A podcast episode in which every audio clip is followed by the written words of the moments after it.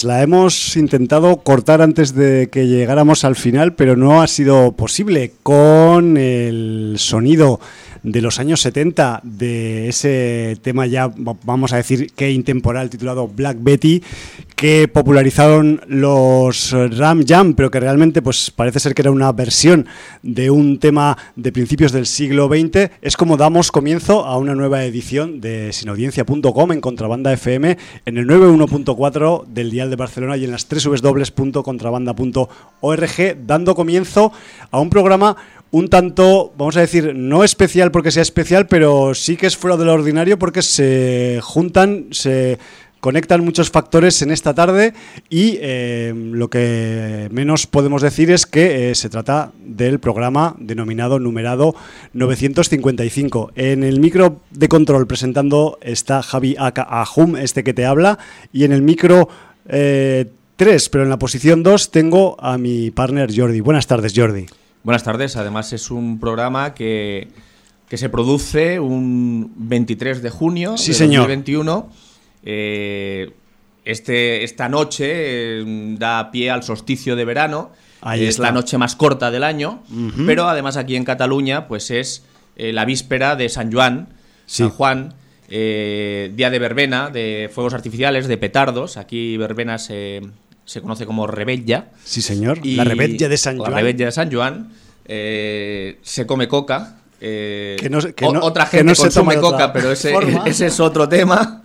Coca pastelera. Y, se bebe cava. Entonces, bueno, pues se hacen hogueras, todas estas costumbres, eh, que, el fuego, la pólvora, que tanto gustan, ¿no? Sí, y también es algo que a mí me gusta mucho, que en em, territorios eh, familiarmente emparentados como es el Aragón, que yo también lo conozco por mis orígenes, aunque no es un festivo oficial, la víspera de San Juan, la verbena de San Juan, también se utiliza para hacer hogueras en los barrios, al menos en mi Zaragoza natal, y aparte, no se toma coca comida, pero sí que eh, se asan sardinas, por ejemplo. Muy bien. Y también... ¿Se aprovechan las mismas hogueras para hacer los espetos? exacto, las, eh, lo que son las, eh, las cenizas rusientes, ¿no? Todavía candentes, ¿no? Que rusientes como candente, pero en Aragón pues también se usan para, para meterle chicha al fuego. Y además también algo que me gusta mucho, tanto allí como aquí, es que la hoguera de San Juan simboliza el querer deshacerte de alguna cosa chunga que tengas y que la puedes ir a quemar a la hoguera. No de forma, digamos, explícita, porque puedes ir al talego, según que quieras quemar o a quien quieras quemar. Y más en este país donde últimamente está muy mal visto quemar cosas. Pero puedes apuntar igual, rollo vudú haitiano, el nombre de eso, o de ese, o de alguien. Una lista como la de Aria. que, te, que, te, que, te, que le querrías pegar fuego y la, echas al fuego. Quizás le provoques un, al menos un ardor de estómago, ¿no? Vete tú a saber. El fuego que todo lo purifica. Exacto. Y joder, pues en, en toda. En, este día un poco tan especial, ¿no? Por ser víspera de, de, San Juan y que de hecho, pues por la ventana del estudio 1 nos llegan los ecos de algunas celebraciones que algunos vecinos ya están haciendo por aquí, por, por el área, ¿no? Que eso también, si en algún momento escucháis alguna musiqueta o algún ruidito especial, que sepáis que es por esta razón. Además, hoy hemos tenido la primera eh, rueda de prensa de avance del fantabuloso Festival de Sitges 2021, edición número 54, que tendrá lugar en octubre de este año y que hoy ya ha adelantado al menos leitmotiv y algunos detallitos, al menos estructurales, de lo que va a ser esta nueva edición del Festival de Sitges en este no menos loco año 2021. Y por si fuera poco, pues como nos traemos entre los contenidos previsibles que vamos a pasar por aquí en el programa esta tarde, la película Extremo, pues como en Extremo aparece ese temón y, inmemorial ya que, trasciende las décadas, que es Black Betty, pues hemos usado este, este pedazo de mm, track para, eh, si veníamos con poca energía, pues para empezar como si fuéramos en camiones de estos que hacen carreras, ¿no? Me refiero que empezamos a tope ahí con, con Ram Jam y, evidentemente, pues extremo con X y sin E al principio, pues será uno de los contenidos presumibles que, tenemos esta tarde en este, sin audiencia, vamos a decir, de verano. Muy bien, pues vamos a empezar eh, contenidos con el libro de visitas rápidamente. Sí. Unai nos comenta, eh, directores sagrados pocos, pero sí, si tengo que elegir uno, Denis Villeneuve. Y si tuvieran que ser dos, metería de segundo al Nicholas Winding Refn. Toma ya. Loki muy bien, locura extrema y esa gente que dice no sé qué del Ministerio del Tiempo, el concepto de Doctor Who ni le suena, supongo. Luego aclararemos cosas sobre, sobre Loki y, y qué tiene que ver con el tiempo y la gente que lo compara con cosas tendría que informarse antes. Sí, y, hacer más visionados. Porque hablar o escribir es gratis, todos lo sabemos. Sobre todo en las redes. Y, y hablar y escribir sin documentarse más. Bueno, eso es ya doblemente gratis. Y luego dice, Rick y Morty han vuelto, quinta temporada, primer capítulo cada lunes en HBO. El señor Hallenbeck nos dice, lo primero agradecer el trato que le disteis al señor Ned Beatty en el pasado programa. Solo añadir que Deliverance fue su debut cinematográfico. Pocos pueden presumir de tener una carta de presentación como esta. Si juntamos la citada Deliverance más Centauros del Desierto más El Guerrero número 13, nos sale Bon Tomahawk. Ya se habló de este seco y huraño western en el capítulo 661. Solo añadir que otro actor que aparece escondido en el reparto es el del pianista de alquiler que aparece bajo el rostro de James Tolkien, universalmente conocido como el eterno Strickland de Regreso al Futuro 1 y 2. Y respecto a la famosa escena de cómo enseñar a hacer el pino, me parece tan brutal como innecesaria, ya que con el resto de cosas que se nos muestra o se habla es más que suficiente para saber lo que sucede en esa cueva. Lupin, de Netflix, Lupin. Serie francesa de 10 episodios que se han publicado en dos partes. Por cierto, la segunda ya está disponible. Yo me la tendré que ver porque me quedé colgado en la primera. Sí, señor. Protagonizada por Marseille bajo la dirección en algunos episodios y producción de Louis Leterrier, director ya metido en el bullicio del cine eh, norteamericano con títulos como Transporter, El increíble eh, Hulk o Ahora me ves, y que tiene bastantes semejanzas con esta última. Se trata de coger como base al personaje literario de Arsène Lupin y construir una historia moderna de venganza y robos que se deja ver y que usa los flashbacks para ir añadiendo nuevas perspectivas a la historia que se va narrando. Y en el tema de directores sagrados, a ver, yo me considero totalmente tarantiniano, pero tengo a Dante, John Carpenter, el que hizo Tiburón y algunos más. Pero aclaremos las cosas. Hay directores de cine y directores de cine. Y luego aparte está John Ford. Ninguna pregunta más, señoría. Pues sí, señor. Queda muy claro. Muy grande.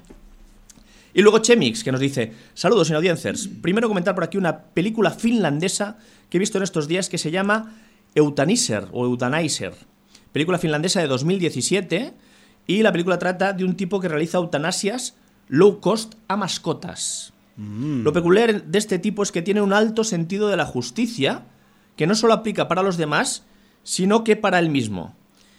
En la película van apareciendo personajes, a cual más peculiar, como un mecánico acomplejado que quiere destacar en una banda neonazi, o una enfermera con ciertas eh, filias que acaba cruzándose en la vida del protagonista. La recomiendo mucho, aunque no es para todo el mundo, y menos sobre todo si eres sensible con el tema animal. Ya. ¿Vale? Luego dice, Caveat, película inglesa de 2020. Esta película trata de un tipo que convence a un amigo para cuidar a su sobrina por unos días a cambio de dinero. La sobrina parece tener ciertos problemas mentales y vive en una casa en medio de una pequeña isla en un lago. Cuando llegan a esta casa, el personaje comienza a ver que el trabajito no va a ser lo que esperaba. La ambientación de la casa, la atmósfera claustrofóbica, son sin duda lo mejor de la película. En principio parece que la historia va a ir por un lado y luego va girando hacia otro completamente distinto que no esperas. Una mezcla de sobrenatural y thriller, quizá algo lenta, y no sea la película de terror del año, pero con un metraje que no llega a los 90 minutos, se ve en un rato. Y luego dice Black Summer, temporada 2 en Netflix. Esta segunda temporada me ha parecido mejor que la primera en cuanto a que onda un poco más en alguno de los personajes. Por lo demás, tan brutal y explosiva como la primera. Unos infectados hiperagresivos que no dan tregua. Los personajes de la serie con cero empatía. Aquí lo que importa es sobrevivir como sea. Las escenas de acción y persecución me parece que están muy bien rodadas, a destacar la primera escena con un infectado del capítulo 1 y la última del capítulo 8. Esto no es The Walking Dead o Fear the Walking Dead, no le pidas tramas o personajes muy complejos, esto es pura tralla, cosa que se echa de menos en estas otras series. Saludos. Pues saludos Chemix, muchas gracias. Y con esto ya, si quieres, pasamos a los estrenos de esta semana. Pedazo de tralla, sí, sí, sí. Con Pedazo de tralla, sí que bueno, los estrenos esta semana, a pesar de, de, que mañana es festivo aquí en Cataluña, sí. yo creo que vienen todos el viernes, si no me equivoco. Sí, si se ha escapado alguno del el jueves, será, sí, hay alguno el jueves. será por diferenciarse del resto. Y... No, por motivos, digamos, de logística. Y bueno, corrígeme si me equivoco, pero yo me parece que la única sin audiencera sería una de Nikolai Cormeriki, llamada La novena profecía. Compro, compro tu propuesta de estrenos, ¿eh? no es que compre la película. Es una película rusa. Sí, señor. Eh, dicen que es una mezcla de drama, misterio, thriller. Y bueno, pues eh, lo que nos cuentan, finales del siglo XIX, la fiebre por las ciencias ocultas se, entiende, se extiende por toda Europa.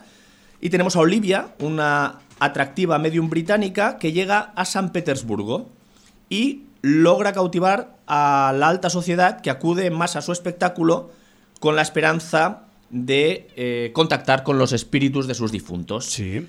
Pero justo cuando aparece esta medium en la ciudad de San Petersburgo, empiezan una serie de asesinatos eh, de jóvenes que son brutalmente mutiladas. ¿Habrá alguna relación? No, pues ¿Será una coincidencia? Habrá que ver la película para sí, saberlo. Señor. La novena profecía. La novena profecía que nos empalma un poco temáticamente con Penny Dreadful, ¿no? Al menos al principio de Penny Dreadful. El, el, título original veo que es De Viataya. Eso, todavía no sabemos mm, suficiente ruso para saber si la traducción sí, es coherente con si, su si es original. un nombre propio, si no, bueno, no lo sé. Bueno, en cualquier caso, es la película que nos ha llamado la atención de toda esa retaíla que, de estrenos que hay, que casi, pues no sé, 10 o, o, casi una docena, pero bueno, me refiero que no hay gran cosa que destacar. Esperaremos mejores épocas para los estrenos y joder, que a falta de estrenos, Jordi, si te parece, podemos hablar de eventos.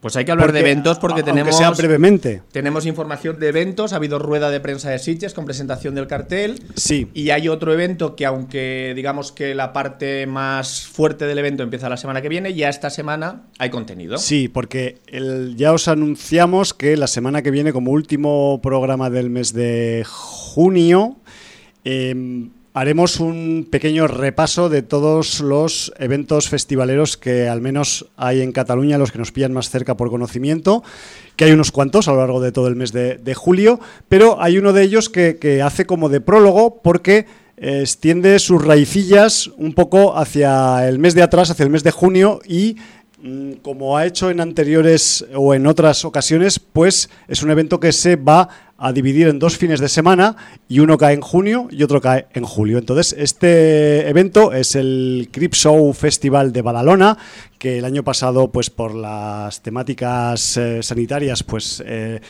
tuvo una, mm, una edición online un tanto pues suavecita y en este 2021 pues vuelve a repartirse entre dos findes como ya ocurrió, creo recordar, en 2019 en su anterior edición presencial y el Crip Show Fest eh, de, este 2021 pues cumple nada más y nada menos, si no me equivoco, que en su quinceava edición.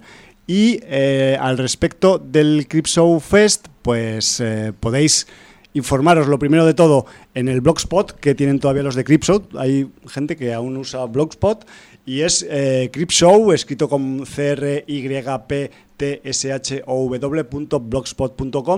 y allí encontraréis información eh, fehaciente y verdadera de todo lo que va a acontecer en la edición número 15 de, del Cripshow Fest.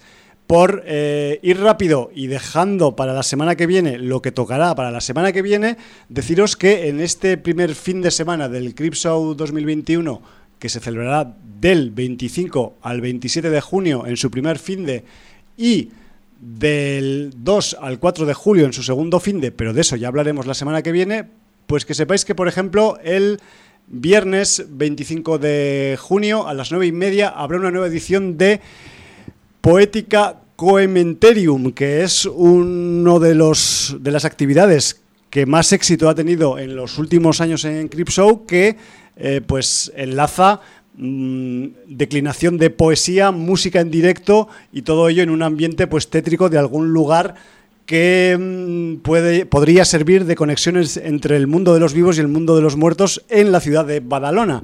Entonces, este año, que lo sepáis que eh, Poética Coemeterium se celebrará en la iglesia de Santa María, en el Carrer del Temple, en Badalona. Es una eh, actividad gratuita y eh, habrá allí, pues como muy bien dice la um, descripción del evento en su web, y lo digo en catalán, repertori de Laments, Dolls i Plains Poetics amb Marcel Font i Espí i Ferran Besalduc. Y, y bueno, pues que, ese es el, primer evento, el primer, la primera actividad del Crip Show que tendremos para este fin de semana. Al día siguiente, el sábado 26 de junio a las 12, habrá un Bermud literario en, el Hostal Solimar, en el que estarán participando, entre otros, pues eh, Diego López, que presentará el número 35 del Buque Maldito. Eh, tendremos a Marta Torres, que presentará el título de Ediciones Hermeneute eh, Rodalíes de Sang, en el que ella pues, es la autora del prólogo. Y también tendremos la presentación del libro Decapitación, Iconos y Leyendas, también de Hermeneute, con eh, su autor eh, Luis Rueda. Además, el almanaque del vídeo con Xavi Pons y Quién vive con Josep Luzán, todos estos autores y autoras en el, en el Bermud literario del Crip Show 2021. Y también un par de mm, actividades, esta vez ya eh, online, para el mismo sábado 26, presentación del libro Explosión Anime, las películas del boom del anime en Occidente. Y para el domingo, eh, repaso a las últimas novedades cinematográficas que llegan desde China con el canal de YouTube eh, El Quon de Media Tarde. Em, si queréis enlaces para los eventos online, meteos en el blogspot de Crip Show o seguirlos por alguna de sus perfiles en las redes y allí podéis conseguir el enlace y más información si cabe. Esto es lo que hay como aperitivo a todo lo que nos va a venir en julio en el Crip Show y en otros eventos más, pero de eso ya hablaremos la semana que viene porque será cuando tocará hablar largo y tendido de esos mm, eventos que se van a ir celebrando a lo largo del mes de julio a Reu de toda Cataluña. Muy bien. Eh, bueno, también tenemos el de Samboya, hablaremos la semana que viene. También, sí, porque empezará al día siguiente después de nuestro programa.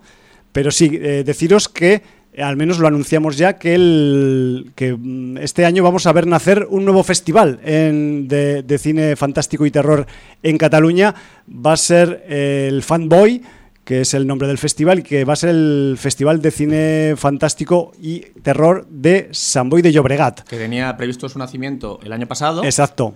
Y decidió quedarse. circunstancias, claro. decidió quedarse en la tripa de su mamá un año más para salir pues con buenas condiciones y poderse celebrar por todo lo alto. Del Fanboy ya os comentaremos más eh, detenidamente las actividades la semana que viene y con esto yo cierro mi paréntesis de agenda por este programa. ¿Pero quieres eh, adelantar algo de lo que has mm, escuchado de la rueda de prensa de Sitches? Por supuesto. Ah, eso, es, pero esto como... No lo consideras agenda, lo consideras... Es, un acontecimiento. Acontecimiento, Sí, llámalo noticias, acontecimiento, rueda de prensa de puesta en contacto. Al fin y al cabo, esa primera rueda de prensa, primero de presentación del leitmotiv y de la imagen del festival y de puesta en marcha de la maquinaria de ese super festival que es el Festival de Siches, pues evidentemente yo, más que una cosa de agenda, la considero una cosa, pues eso, de noticia importante.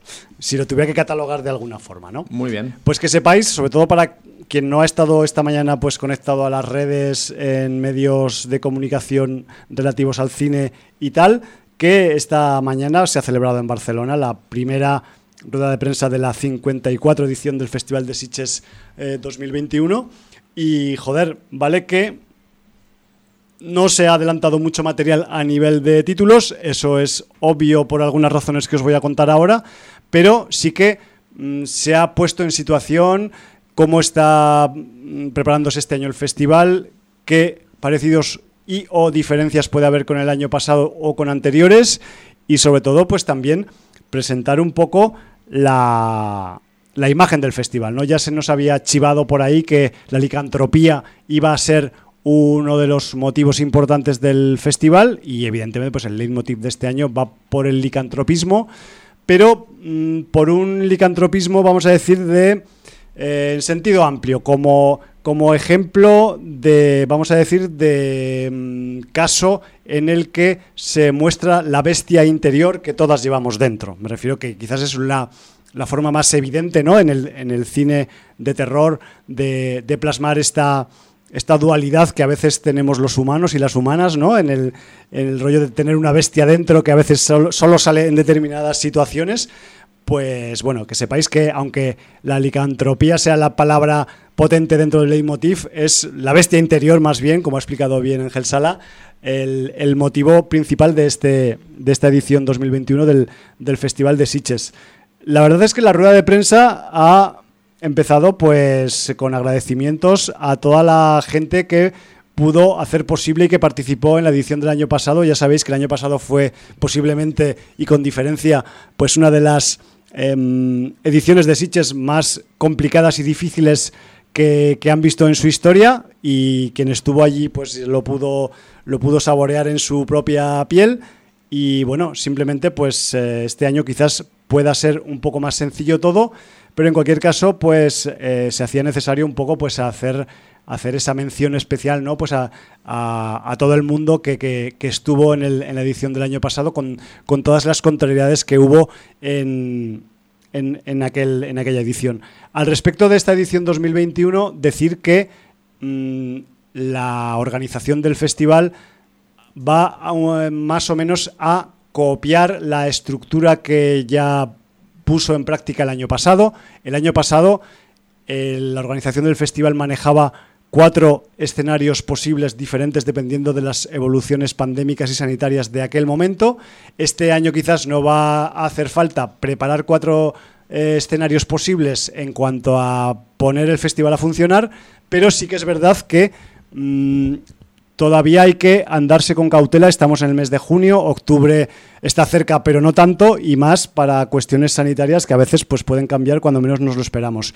Ellos juegan y ellas juegan con los datos en la mano, con lo que hay en la mano de certezas y como en el momento actual, a día 23 de junio, el Procicat, que es el organismo en Cataluña, el que se ocupa de dictar las normas sanitarias a respetar, pues ellos han organizado un evento en el que pues eh, se cumplen las normas a fecha de hoy. Que luego hay que cambiarlo por el camino y hay que abrirlo a más cosas o lo que sea, pues ya se irá viendo, pero en ese aspecto eh, 2021 tiene los pies en la tierra. El año pasado eh, pasó un gran examen, han eh, ganado mucha experiencia a ese nivel y ya iremos viendo pues si de aquí a octubre alguna de esas normas pues cambia y se pueden implementar algunas de las actividades dentro del, festival. En cualquier caso, el, leitmotiv que, del que estábamos hablando antes, la licantropía, se ha visto representado en un cartel que se sale un poco de la norma de los carteles que, en los últimos años nos habían estado dando el Festival de Sitges. Es una especie de ilustración como si fuera una carta de naipes con la dualidad de un humano y un lobo, partida por la mitad, todo pues dibujado así con muy, muy estiloso y con líneas muy, muy suaves que podría tener un, vamos a decir, un aire art deco moderno, en cierta manera, ¿no? Es un poco ese juego con líneas y texturas así. De, hecho, rompe mucho la cartelería de los últimos años de, de Sitges. Es una propuesta arriesgada, pero a mí me ha gustado. De hecho, ellos eh, han, han eh, roto esa, esa, carta, ¿no? Valga la redundancia, en la, en la rueda de prensa pues un poco argumentando también que a veces hay que romper las cosas hay que cambiar y, buscar otras, um, otras motivaciones y también otras vías artísticas, ¿no? Y, más allá pues de hacer carteles como habíamos tenido en los últimos años de determinados elementos icónicos del cine fantástico y de terror, pues eh, llevados al terreno de, de pues aquí se ha hecho un poco pues a la inversa, ¿no? Se ha buscado, se ha creado una obra de cero y en la que evidentemente pues también hay eh, iconografía fantástica y terrorífica, pero en un campo pues mucho más de ilustración, vamos a decir, ¿no? y, de, y de decoración. Eh, aparte de eso, en cuanto al resto de mm, cosas que se han comentado en, el, en, el, en la rueda de prensa del Festival Sitges 2021, decir que eh, este año, como se celebra el aniversario segundo de Chomón, pues va a haber también algunas actividades relacionadas con, con este pionero del cine y que además, pues eh, mm, a nosotros pues nos pilla muy de cerca porque eh, pues porque es un tipo que aquí lo hemos lo hemos siempre querido mucho y sobre todo nuestro melier es nuestro melier particular y aparte pues es un tipo que ya en su época ya mm, hizo algunas producciones orientadas a temáticas fantásticas o terroríficas. Me refiero que a ese nivel, incluso los, los pioneros más pioneros del cine ya, ya pensaban en el género eh, antes que nadie, antes que ni siquiera que estuviera inventado el, propio soporte. Mira, te voy a comentar una anécdota. Nosotros trabajábamos compartiendo local cuando en una empresa informática que tenía mi hermano con otro socio y compartíamos local con un archivo fotográfico y uno de sus bienes más preciados es que tenía algunos eh, negativos de oh. originales de películas de Segundo de Chomón. Qué grande. Y, yo los vi como los escaneaban, un escáner especial y tal, y eran acojonantes. Sí, sí, sí, eso hay que, eso hay que copiarlo y duplicarlo todo por si acaso sufre algún tipo de. Sí, porque además era, estamos hablando de hace, pues igual 25 años, o 30 casi.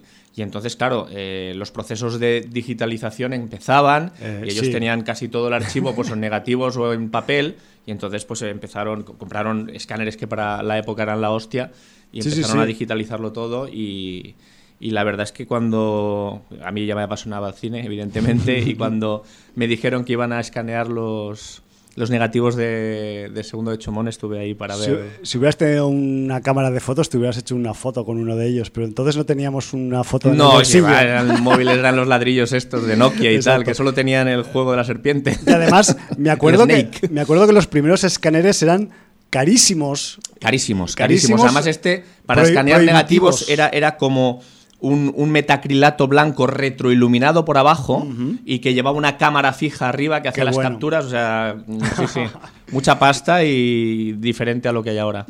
Bueno, pues eh, que sepáis que también pues, se verá reflejado en alguna actividad pues este, esta, este año Chomón en, en, el Festival de Siches, como ha ocurrido en otros aniversarios Chomón en el pasado, porque ya llevan produciéndose algunos de, de vez en cuando. Y también quería comentar al respecto de las coincidencias y de eso de que hoy era un programa un tanto especial por el rollo de San Joan, la luna, el licántropo de Siches, el que hayamos tenido pues música eh, en la calle antes de empezar el programa y esos rollos. Y es que el quizás una de las razones por las que hoy se ha presentado el Festival de Siches, aparte de que es la rebella de San Juan y hay luna llena, y ya sabéis que es un factor determinante para la licantropía, también al ser un año 2021, casualmente, y esto es una coincidencia mm, más o menos contrastable, Muchos de los eh, títulos que son míticos en el subgénero licantrópico se han estrenado en el año 1 de su década. Entonces, como que eh, esa razón un poco, vamos a decir, matemática, numérica o, accidental, porque podría ser perfectamente accidental, pues se ha aprovechado también por la gente del festival para decir, este año es 2021, pues este año toca Licantropo, porque en el año 81 se estrenó Un hombre lobo americano en Londres, en el 41 no sé cuál, en el 21 no sé cuál, y así. Que se puede rastrear muchas de las de las películas icónicas de la licantropía que casualmente, pues muchas de ellas, no todas, pues se han estrenado en el año 1 de su década. Una ironía como cualquier otra, porque la numerología ya sabéis que si, buscas encuentras lo que, lo que quieras encontrar porque, porque todo coincide al final, ¿no? Mi, cerebro además me ha, hecho, me ha hecho una jugada porque cuando has dicho que extendían el concepto de licantropía a la bestia interior que tiene el hombre, el ser humano dentro, ¿no? Sí. Eh, claro, a mí, al mencionar bestia y licantropía pues me ha venido a la mente un título de cine británico que se llamaba La bestia debe morir, del año 74. que no sé si estará en, alguna de las retrospectivas de Sitches pensada pues, proyectar o no. Pues sabes qué pasa, que, ahora vamos a ir con eso porque eh, de títulos la verdad es que la rueda de prensa está un poco exigua, seca, un poco como yo, flaca, flaca y, y con pellejo y hueso solamente, ¿no? Entonces que sepáis que eh, esto tiene una razón. O sea, lo primero que todavía es demasiado pronto para dar muchos títulos, más que nada porque la programación de 120 títulos quizás a día de hoy es posible que esté por debajo del 50% en cuanto a confirmación, pero es que hay un motivo muy importante que diréis, ya estamos con el mercado de Cannes de los cojones, con perdón. Sí, eso, ya lo anunció Ángel Sala. Este, este año el, festival y el mercado de peliculístico, el, Zoco de Cannes, pues no se ha celebrado todavía, se celebra dentro de dos semanas, dentro de diez días, y entonces ahí es donde hay mucho material que se acaba pescando para Siches tradicionalmente, y entonces todavía, como no se ha producido ese evento, pues Ángel Sala y sus pescadores no han ido todavía a ese mar a pescar. Entonces, que sepáis que quizás si la si la mm, cosecha de títulos que se han adelantado es cortita, es, por eso más que nada. En cuanto al, a la cuestión de la, mm, de la licantropía, sí que es verdad que ahí se han adelantado algunos títulos y de hecho, pues casi lo más eh, destacado, Jordi, es que en el Sitches Classics, que va a haber pues un fuerte, un fuerte peso de, criaturas peludas en, en este 2021, hay una cierta orientación hacia también la licantropía representada en el cine ibérico, español en cualquier caso. Y, por ejemplo, pues aparte de títulos como eh, The Wolfman del George Wagner del de 1941 o El Bosque del Lobo del Pedro Lea de 1970, también tendremos a Nazareno Cruz y el Lobo del año 75, al Retorno del Hombre Lobo con Paul Nachi del año 1981, por supuesto, eh, The Howling, Aullidos de Joe Dante de 1981 también, o un Hombre Lobo Americano en Londres, que es de John Landis, que es otro que también podía ser primo de, Joe Dante, que casualmente pues también se estrenó en el año 81. Entonces, lo que hablábamos de los unos antes, pues eh, aquí se ha visto reflejado y también eh, alguna... Se, se, va a recuperar para este apartado Sitches Classics también el extraño viaje de Fernando Fernán Gómez, que también es, eh, creo que este año pues es algún aniversario suyo y, pues este, esta, esta, vamos a decir, poco habitual película dentro de la filmografía de Fernán Gómez y del cine español en general, pues se verá eh, también reflejada en este, en este Festival de Sitges 2021. También se van a presentar la mm, nueva vamos a decir, la nueva era de las historias para no dormir. Historias para no dormir fue aquella, aquel programa televisivo eh, que fue mítico, eh, auspiciado por Chicho Ibáñez Serrador y que, pues, eh, vamos a decir que como 50 años después, pues llega una nueva remesa de historias para no dormir, esta vez pues con directores como eh, Rodrigo Cortés, Rodrigo Sorogoyen, Paco Plaza o Paula Ortiz. Y algunos de estos capítulos pues se acabarán viendo en primicia eh, a lo largo del Festival de Sitges de este año, como el año pasado se proyectó, por ejemplo, el primer capítulo de 30 monedas, que después de lo que la gozamos con ella, hay que recordar que los primeros primeras que pudieron ver el primer capítulo mítico de 30 monedas, pues fueron algunos de los espectadores del Festival de Sitges del, del año pasado. En cuanto a más títulos, pues decir, y si no quiero enrollarme demasiado más ya, porque ya llevo un buen rollo con, con Sitches de este año, vamos a tener a Nicolas Cage aliándose con Sion Sono en una película que lleva por título eh, Prisoners of the Ghostland, que puede ser pues la peli de Nicolas Cage de este año de festivalera, que ya sabéis que últimamente, en los últimos tiempos, pues siempre... Eh, tenemos algún titulazo en el que este hombre... Out of, Space, Mandy, si siempre... Sí, o Mom and Dad, o, el, que toque, ¿no? Y, y, bueno, pues que como que Nicolas Cage pues está abonado al festivalismo, lo cual nos congratula mucho porque la mayoría de sus eh, participaciones en estos proyectos pues son muy celebradas, aunque algunas veces parece que se les vaya a todos un poco la castaña, pero bueno, el género también está para que se nos vaya un poco la castaña. Entonces, eh, no nos importa porque además, o sea, de esta conjunción ya te digo yo que va nada normal mm, va a salir de aquí con Sion Sono, que ya de, él solito pues ya hace locuras bastante elevadas, pues ya si está Nicolas Cage de por medio, supongo que habrá afilado el guion para hacerlo más loco que nunca. O vete tú a saber, igual luego hacen una comedia situacional y no, y no hay nada de fantástico. Pero lo dudo mucho. Bueno, más cositas. El señor eh, Ben eh, Whitley que lo conocemos por Kill List o por High Rise o por Turistas, va a estar también con un título mm, guapo que se llama In the Earth, en el que vamos a tener una temática eh, un poco pandémica también para pues un poco estar acordes con el momento de actualidad en el que, estamos viviendo en estos momentos. Eh, también eh, algún otro título pues asiático como una peli japonesa de ciencia ficción en modo cómico Beyond the Infinite Two Minutes del Junta Yamaguchi.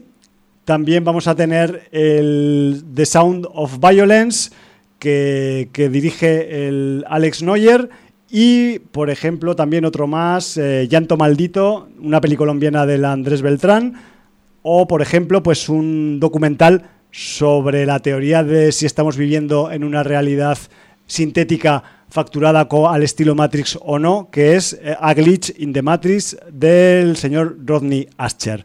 Luego también eh, decir que se va a recuperar en Seven Sánchez, Seven Sánchez, Seven Chances, eh, una de las películas quizás menos conocidas de George A. Romero. En esta sección de Sitches siempre se mm, rescatan clásicos que no son de culto, sino que son casi desconocidos o, prácticamente olvidados dentro del cine de género. Y entonces de Mr. Romero se recupera del año 1973 de Amusement Park que es una película que yo, por ejemplo, pues no he visto y no sé si mm, pues eh, utilizaré mi paso por Sitges 2021 para verla por primera vez y si no, pues quizás la repescaré también en modo online o lo que sea, porque sí que es verdad que lo que puedas estar más o menos de acuerdo con Seven Chances, pero a veces te sacan los colores porque dices, hostia, yo esta no la he visto y esta tampoco y esta tampoco. Y bueno, pues por ejemplo esta de Mr. Romero, pues mm, hay que verla y ya está. Luego, también se ha destacado en la rueda de prensa un nuevo programa para potenciar las creaciones en las que se están involucradas mujeres cineastas. El programa o proyecto se llama Woman in Fan y busca pues un poco lo habitual de siempre con la discriminación positiva, pues eh, intentar eh, nivelar un poco más la amplia distancia que hay en números dentro de la industria del cine fantástico y de terror entre la ecuanimidad eh, de los géneros masculino y femenino. Simplemente esto, que sepáis que pues, se van a activar una serie de pues, eh, actividades y, protocolos para que haya un poquito más de, representación femenina en, en, la industria del cine de género en los próximos años y este programa pues es, es, es su objetivo. De hecho, pues evidentemente ya hemos de decir, y es una obviedad decirlo, que en los últimos años pues ha habido, sin programas de por medio, pues un cierto aumento, sobre todo de mujeres presentes en la dirección y en la guionización, que son los lugares un poco más importantes que, tiene un proyecto cinematográfico, pero aún así, pues aún falta un poquito, mucho, para que pues la numerología sea un poco ecuánime, ¿no? O haya un poco más de nivelación de la, del abismo que hay, como hay en otros aspectos de la vida, en el cine en general, de cualquier tipo, o en, la, en el mundo laboral de cualquier tipo. Eh, aparte de eso, decir que eh, este año, pues por ahora, no va a haber tampoco maratones de madrugada. Ya os he comentado antes que el festival trabaja con los parámetros que trabajó el año pasado mientras el Procicat no diga lo contrario y por ahora, al menos a mes de junio, las sesiones Midnight Stream, famosas también del Festival de Sitges, se harán en modo doble sesión como se hizo el año pasado, a no ser que cambien mucho las cosas. No, han dicho que descartaban el tema de maratones para poder ventilar la sala. logísticamente es un, es un merde tener que hacer una maratón en un festival y tener que hacer pues determinadas normas de limpieza y de higienización. Y hombre, pues para, complicar, para complicarte la vida siempre te puedes tirar a la vía del tren. Me refiero que a ese respecto es, es obvio que, hay que buscar un sentido práctico de las cosas y aunque nos gusten mucho las maratones y las mm, largas sesiones de cine mm, de cachondeo hasta que te duele el culo de estar en la butaca, pues bueno, ya habrá otros momentos en los que hacerlos o se pueden hacer en casa o en otros lugares. Así que yo con esto ya un poco pues cierro también mi comentario sobre la rueda de prensa primera rueda de prensa del Festival de Sitges 2021.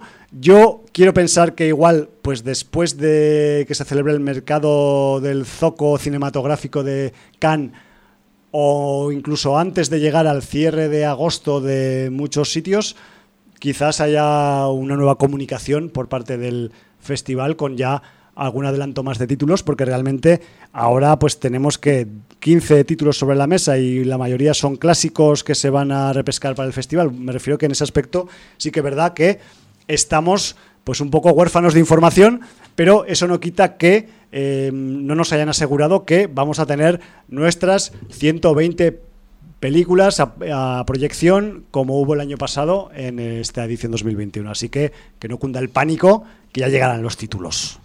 Muy bien, pues eh, vamos a. Te voy a dar un poco de descanso. Sí, por favor. Porque vamos a hablar de una producción española eh, a la que han vapuleado eh, parte de la crítica y de la gente.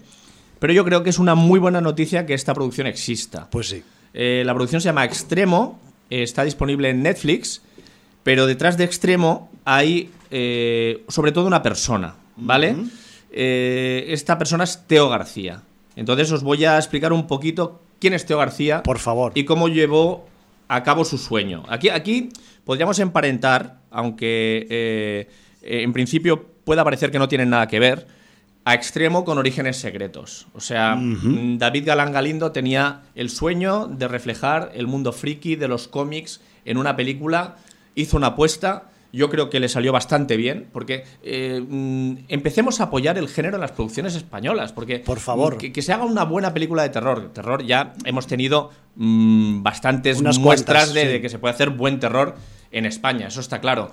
Pero lograr hacer una película friki de cómics con una trama policíaca y de asesinatos, o lograr hacer una película de acción en España, cuando por ejemplo tenemos a Francia que lleva haciendo películas de acción desde hace 50 años y dándonos sopas con onda, y nos producciones brillantes, pues oye, yo creo que es muy buena noticia y, no nos podemos cargar eh, una buena noticia porque no sea todo lo que esperamos o porque no sea una producción de Hollywood porque no lo es. Claro, o porque no sea especialmente redonda la película. Correcto. Entonces, entonces tenemos eh, así? Hay, hay que tener un poco de manga ancha con, los pioneros. Y en este caso, pues eh, tenemos a un pionero. O sea, Extremo realmente está, está dirigida por Daniel Benmayor, que, que ha sido ya director de otras, de otras producciones. Eh, como por ejemplo Tracers o Brook el Desafío. Sí, o Paintball. O Paintball, sí. Entonces, eh, pero detrás de todo está un tal Teo García. ¿Quién es Teo García? Pues Teo García es, es un, un, granadino de 49 años que, cuando era niño se pasaba las horas mirando películas de Bruce Lee. Y a él, pues Bruce Lee le impresionó, como todo el cine de artes marciales de, la época. Sí, sí, sí.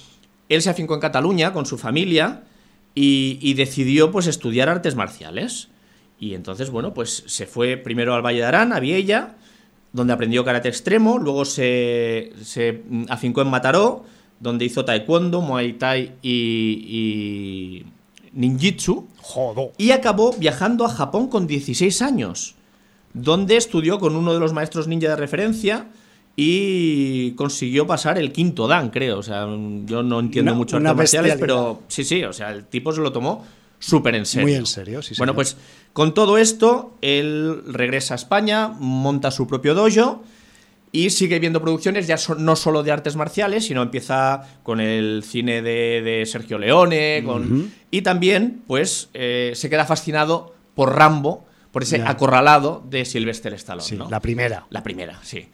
Y, entonces incluso se, se apunta eh, como boina verde, soldado profesional, pues para intentar, o sea, es un tipo que quería vivir todo lo que veía en el cine, ¿no? Sí, sí, sí. En la vida como soldado profesional e incluso llegó a ser muy buen tirador en, su periodo eh, militar.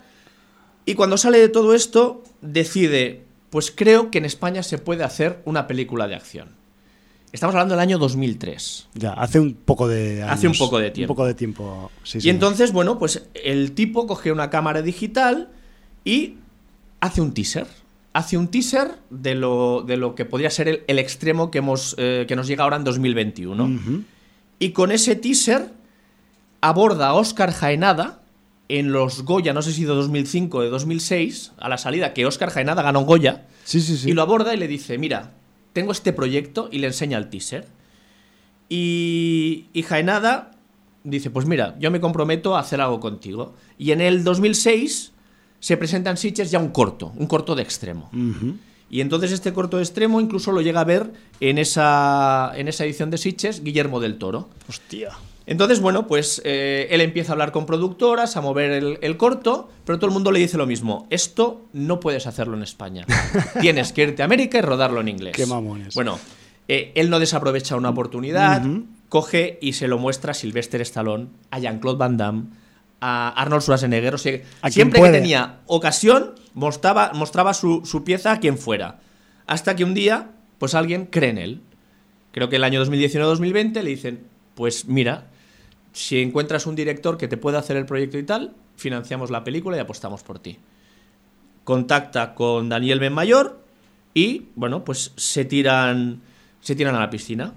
Y bueno, pues eh, agua. con el apoyo de Netflix se rueda la película y se estrena este 2021 eh, extremo. O sea, extremo, protagonizada por él, por Teo García, ¿no?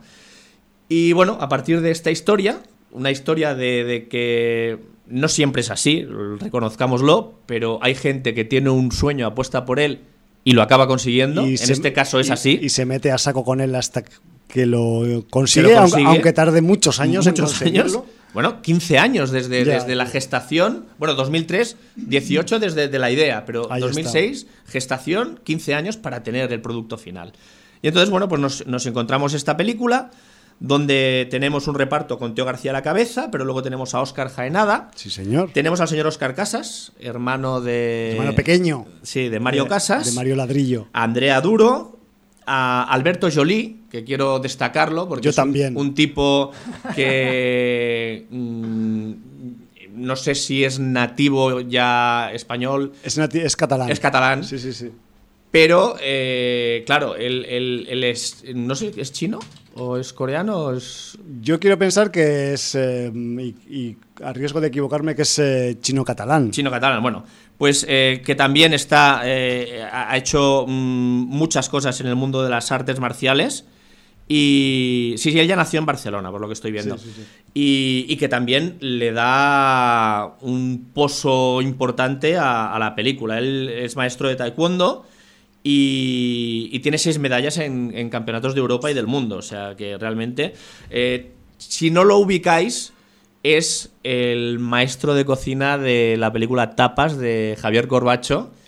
Que yo no sé si fue su debut en cine, creo que sí. Posiblemente, pero yo también tengo otra referencia para Alberto Jolie, para que os acordáis de él. Si veíais el programa del Eduard Punset Redes, en una de las secciones que había en ese programa de ciencia y tecnología apasionante, ojalá lo repitieran otra vez, pues Alberto Jolie era el presentador con rasgos asiáticos que había en una de las secciones. Me refiero sí, que, era copresentador de que, redes, que, es verdad, que ya aparecía también en aquel, en aquel programa televisivo. Me refiero que le ha ido picoteando de, pues siempre que ha habido que poner una cara un poco de exotismo, a pesar de ser catalán de pura cepa, ¿no? Y, y de poner un poco de rasgos asiáticos, pero ya sabéis que en el cine esto pues siempre se busca un parecido y no se busca la exactitud. Y, y, bueno, ahora no sé, si, no sé si me equivoco, pero me parece que durante una época eh, en el Cracovia, que digamos que era la versión del Polonia, pero con el mundo de, los deportes, sobre todo del fútbol, el español tuvo un jugador que se llamaba Nakamura, y creo que el imitador de Nakamura, sí, ¿verdad? En el Cracovia era, también él. En Cracovia y ha estado en Polonia también. Ha ¿eh? estado en Polonia. haciendo varios personajes, no sé de cuál ahora porque yo tampoco me sé de todo. Entonces, bueno, pues eh, a mí me congratula también que, haya tenido un papel más importante Alberto Jolie en, en la película Extremo. Y también tenemos ahí a Luis Zaera y al señor Sergio Peris Mencheta, que además me parece muy curioso que están Óscar Jaenada y Sergio Peris Mencheta en Extremo, porque los vimos a los dos en eh, la película de Sylvester Stallone, eh, Rambo eh, Last Blood, que no dirigió Stallone, lo, la, dirigió Adrian Grunberg, pero que bueno, estaba protagonizada por Stallone. Y bueno, pues yo creo que es la peor de las películas de Rambo, se ha de decir así, las cosas como son. Más que la 3. Muy mala. la vi, no la he llegado a comentar en esa audiencia, pero es muy mala. Muy obvia, o sea, el final es lo obvio llevado al extremo. Pero en la película tenemos al señor Sergio Peris Mencheta como malo maloso y al señor Oscar Jaenada como mano derecha. Y en extremo se invierten los papeles. Pues sí. Tenemos al señor Oscar Jaenada como malo maloso y al señor Sergio Peris Mencheta como mano derecha. Entonces me parece muy curioso, es un, no sé si es un guiño hecho a propósito o no, pero, pero bueno, pues yo creo que es una de las cosas destacables de la película.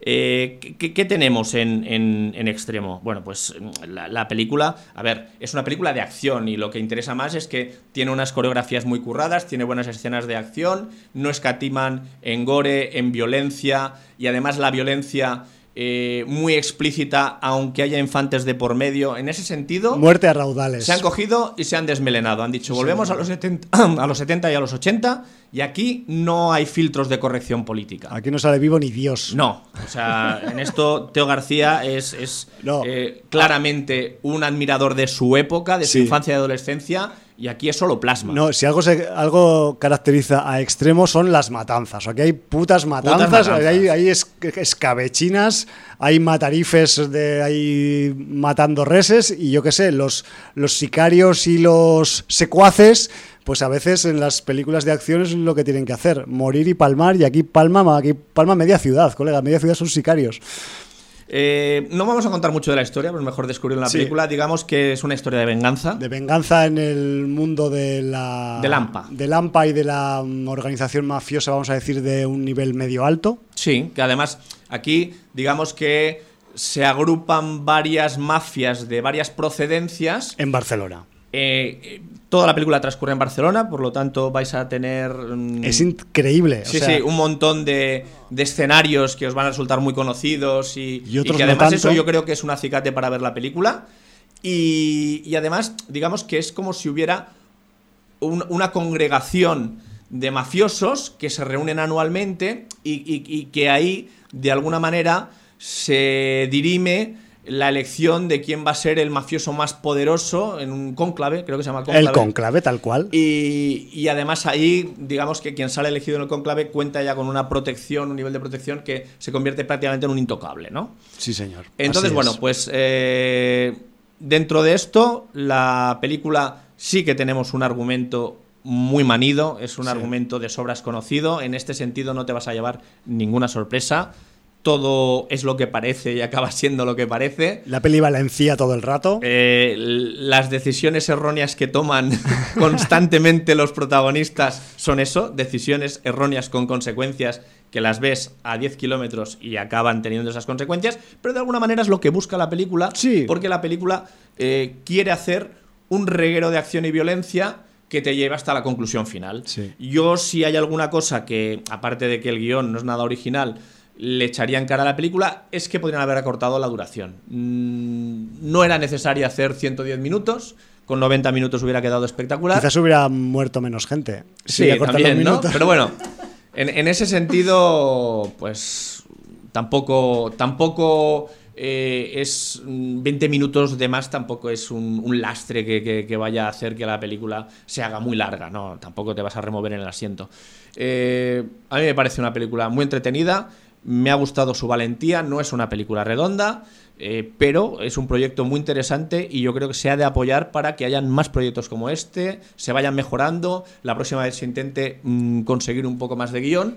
Oye, y si Stallone, con todo lo que ha producido eh, y, hecho en el cine americano, no ha conseguido una, una Rambo que valga la pena, pues oye, no le echéis en cara a Daniel Benmayor y a Teo García eh, extremo y disfrutarla, que yo creo que hay muchas cosas para disfrutar. Hay que disfrutarla y, a ver, evidentemente, pues es una película que si le quieres buscar las cosquillas, pues como a la mayoría de películas de la gama media de la cinematografía de cualquier género, les vais a encontrar todas las que queráis.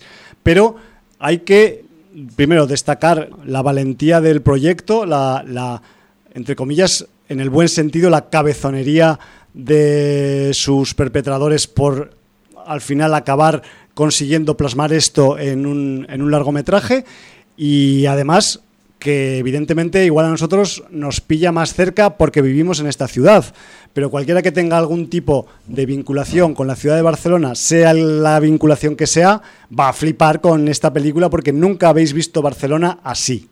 Me refiero que eh, evidentemente es ficción, no busquéis paralelismos con la realidad, no os hagáis pajas mentales a ese respecto, pero en extremo debajo de la capa de cotidianidad de la ciudad, o sea, es que hay unos mafia japonesa, mafia rusa, hay unos de todo. clanes que se os va la castaña de, de gente que además, o sea, eh, se mata por la noche y por el día sale a comprar el pan. O sea, me refiero Que, es, que es así de Y no pasa nada, hay verdaderas matanzas en Barcelona y nadie hace nada y... No, o sea, es que no salen a la luz. Y hay garajes llenos de cadáveres y de pronto desaparecen todos y bolsas de dinero que corren arriba y abajo. me refiero que a ese nivel la peli también es muy descarada. Yo agradezco su descaro porque se disfruta más sin los corsés de la realidad y de la cotidianidad. y, joder, que, que vais a ver, pues eso, algunas calles, algunas avenidas, algunos lugares emblemáticos de la ciudad de Barcelona, incluso no quiero hacer publicidad, pero incluso alguna discoteca donde habéis ido a mover el puto culo y el puto esqueleto con otro nombre y con otra y con otra digamos orientación, pero que por poner un ejemplo y esto es un pequeño spoiler, pero que sepáis que por ejemplo la sala Rasmatas aparece en la película, una de varias que hay y joder, a mí pues me ha flipado que salga el Teo García dándose de toñinas con los seguratas de la mm, discoteca en cuestión en la rampa de entrada que, que, tantas veces hemos subido para entrar a ver un concierto o para ver una sesión, ¿no?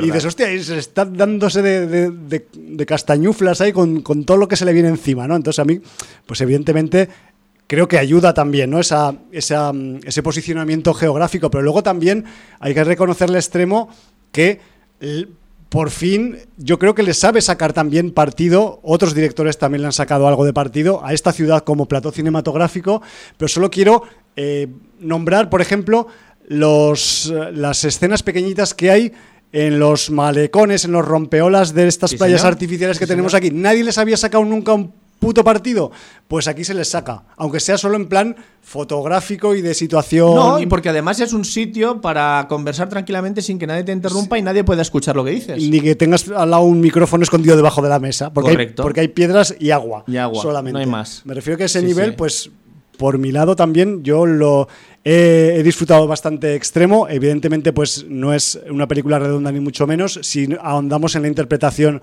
pues eh, evidentemente tiene carencias porque algunos elementos del reparto como Teo García pues están para repartir, y, no para, actuar, y no para hacer un Shakespeare. Pero bueno, luego también tenemos para compensar pues al Jaenada, al Peris Munyeta, que también lo hace bien, a mí me gusta llamarlo Munyeta, perdona. Y a otros más por ahí, porque por ejemplo, pues igual yo a los Carcasas también, que también lo he visto que la gente se mete con él un poco. Yo creo que está simpático. Está más o menos. Eh, está en su papel, cumple. o sea, el chaval eh, cumple. Hace el, papel de gañán y. Sí, porque además. Y que piensa que, el dinero fácil, pues es eso, dinero fácil. Yo, he estado yo, no encuentro que esté mal. Dando vueltas al, a lo que aporta la película, el, hermano menor del Mario. Y, y, joder, primero me quedó una sensación así como decir, joder, es que realmente no da el perfil pero porque no da el perfil dentro de la película. Me refiero que eh, si estás familiarizado con la adolescencia de los barrios periféricos de una gran ciudad, pues verás que los Carcasas igual es entre comillas, demasiado pijito para ser un chaval del, del extra radio, pero... Pero luego cumple, ¿eh? Sí, pero luego además, dentro de la función, digamos, que hace entre comillas, ese papel de lo que tú dices, de pringao, que piensa que puede conseguir más de lo que puede morder y se acaba encontrando problemas más que beneficios, ¿no? Y en ese aspecto, al menos situacional, sí que, sí que acaba cumpliendo. Yo eh, simplemente quería pues aprovechar el comentario de extremo pues para, para decir que eh, si queréis ahondar más en el registro más o menos de Serie B de Mr. Sergio Peris Muñeta, decir que eh, podéis chequear su película El mal que hacen los hombres, The Evil That Men Do, del Ramón Tremens, que ya eh, comentamos aquí en un no muy cercano, sin audiencia, 671. Me refiero que es una película que también es un poco paralela a esta extremo, quizás el mal que hacen los hombres tenía menos presupuesto todavía que extremo, pero la intencionalidad yo creo que es paralela, porque si en extremo tenemos el cine de acción y artes marciales, en esta otra teníamos pues un cine de mafia fronteriza México-Estados Unidos, me refiero, y eso pues rodado en Cataluña también, ¿no? Y con el Peris Mencheta de por medio. Me refiero que ese nivel, pues también es un ejemplo de cómo un presupuesto humilde, pues puede sacarle un poco de partido a un guion que no solo se puede hacer en Estados Unidos, carajo, o en unos países que tengan muy desarrollada su industria cinematográfica o fágica. Porque si algún problema tiene extremo, eh, Jordi, es el problema que tiene estructural este país en cuanto a industria. Y es que no hay apenas industria. Hay quien presume de que, es que hay un poco de industria de cine, pero si realmente hubiera industria y tejido industrial de cine en este país, Extremo no habría tardado tantos años en gestarse. Me refiero que ya habría salido a los dos o tres años de su idea primigenia, ¿no? Y ya ha tardado pues la, tira, ¿no? Como 15, 17 años en, salir a flote. Y bueno, yo que sé, por mí, independientemente de que no sea una peli ni redonda ni ovoidal, ojalá Extremo sea una semilla para que puedan surgir pues nuevas producciones con más o menos eh, presupuesto ajustado o abundante que ahonden en el cine de acción en este país, porque en algunos casos en los que se ha practicado, pues eh, se ha hecho con muy buen tiento. Y aquí, si algo brilla en extremo, pues son las escenas de acción, los combates cuerpo a cuerpo, las matanzas, los matarifes y los eh, ajustes de cuentas vía física y no digital que parece que ahora que haya que hacer los ajustes de cuentas por las redes sociales. Mamones. Hay que ajustar las cuentas en la calle o en un callejón o en un almacén abandonado. Bueno, ya sabemos que en las redes sociales el anonimato lo que te da son alas. Eso. Pues es lo que hay. Eh, tengo dos cosas a decir. Eh, una, que has hablado de la otra película de Sergio Pérez Mencheta, con ese, ese desierto fronterizo, no sé si ¿Era con México, con Texas? ¿Era con, no sabes? Sí, claro, era la frontera del ¿Frontera? Río Grande, sí, en teoría. Claro, me, ha saltado el resorte de que ya hubo un experimento del señor Oscar Aybar, del año 97, la película Atolladero. Sí, señor. Que, si no me equivoco, era con Pera Ponce y el señor Iggy Pop. Iggy Pop, increíble. Y encima que no solo era tema desértico y tal, sino era futurista, porque era posapocalíptico. Era fronterizo futurista. Fronterizo eh, desértico futurista, sí. O sea que quiero decir que ya hubo una incursión en el año 97 en este, en este tema. Rara avis esa película. Muy ¿eh? rara avis, pero al César lo que es del César. Sí, y aparte, pues es Atolladero sería otro ejemplo de esos de cine imperfecto, de género, que ha ido contracorriente, que ha conseguido salir y gestarse eh, con muchos impedimentos y que independientemente del resultado, pues hizo algo que nadie ha vuelto a repetir. Me refiero que ese nivel, mira que han pasado años de atolladero sí, sí, sí, y, nadie ha ahondado en esa, en esa temática todavía. Por, con mejor o con peor éxito, tío. Por eso a mí me sabe tan mal la gente que machaca productos que han tenido un coste en años, en, inversión de tiempo, en, molestias, en esfuerzo, y, lo tiran todo por la borda creyéndose con el derecho a machacar a alguien porque ha hecho una obra pública. Ya. O sea, mm, puedes decir si te ha gustado o no te ha gustado, pero no machaques diciendo que en este país no se puede hacer. No, no. Sí que se puede, aquí está claro la que se puede, aquí está la prueba. Te puede haber gustado más o menos, pero aquí está la prueba. Entonces, esto lo que ha de ser es un acicate. No ha de ser una barrera y no ha de ser una puerta. Entonces, eh, un poco de sentido común. Lo que pasa es que, bueno, al tipo de gente que se dedica a trolear, pedirle sentido común es como. Pues no, es como pedir a un peral que te dé patatas. Castañas. Eh, y la otra cosa que quería destacar, que tiene una cosa que eh, el cine nos acostumbra a veces, pero no siempre, como en alguna película de X-Men que recuerdo, que es que aquí, cuando alguien habla en otro idioma, se pone en la versión el idioma original y se subtitula. Sí, señor. Entonces escuchamos hablar ruso, escuchamos hablar japonés. Eh, a Jaenada se le escapan algunas frases en catalán, que estas no tienen traducción, creo. Cagondena. Sí, sí, cagondeu. No sé. Eh, y, luego lo que te comenté, mm, acostumbrados a un cine español donde eh, si fueran muchos actores y actrices a un logopeda, lo agradeceríamos mucho. Sí yo agradecer al señor Óscar Jaenada no solo el esfuerzo de hablar otros idiomas, sino su buena dicción y su buena pronunciación. ¿Por qué? Porque no estamos acostumbrados a que tengan los actores españoles buena dicción. Y, es una pena. porque yo creo que, es, una de las bases. O sea, eh, que haya gente que películas en español las tenga que poner subtítulos para entender lo que están diciendo los, los actores o las actrices, hostia, me parece demencial. Entonces, esto, eso sí que es demencial. Claro. a, nivel, a nivel de pseudoindustria. Sí, señor. Entonces, pues eh, un esfuerzo en buena vocalización, buena dicción y, que las cosas se entiendan. Oye, si no es tan difícil. Y que mm, ni os imagináis, si no conocíais este proyecto antes de que mm, nosotros nos pusiéramos a contároslo aquí, la de explicitud, mm, torceduras, rompimientos, rajamientos, explosiones, eh, muertes agónicas de todos los tipos que hay en esta película. Me refiero que no sé si en algún sitio hay algún countdown de extremo, pero mm, dejaría un nivel bastante alto que podría llegar pues a algunos niveles de producciones internacionales de las que presumimos aquí a veces, de en las que pues hay muchos eh, figurantes y especialistas que palman, supongo que algunos de ellos incluso varias veces, porque, esto va así. Con la confusión, algunos van con capucha y tal, seguro que hay muchos que han muerto unas cuantas veces. Unas veces te pones una capucha, en otras un casco, en otras te ponen perilla, en otras barba, en otras gafas de sol y a recibir que, se, que, se, acaba el mundo. Exacto. A mí me gustó mucho de extremo, tiene muchas escenas míticas, la primera de todas, la matanza del principio, eh, perdón por el spoiler, pues es eh, ya un, vamos a decir, una carta de presentación de por dónde van a ir los tiros, nunca mejor dicho. Y, una carta de presentación en la que no se hacen prisioneros, no, se, no hay mm, simplemente pues dejar vivo uno o dos por si acaso para que haya testigos que cuenten a, la gente de fuera o de su organización qué es lo que ha pasado, pero me acuerdo vivamente y, me, y flipé con la escena de la famosa escena en el baño. O sea, el Teo está en un baño de un club en un momento dado y le empiezan a entrar sicarios por la puerta del baño y se empieza a defender. Y joder, o sea, que igual es por el hecho del estrecho margen que da unos baños de discoteca. que ahora me estaba acordando yo. ¿Has visto la segunda parte de The Ride tú?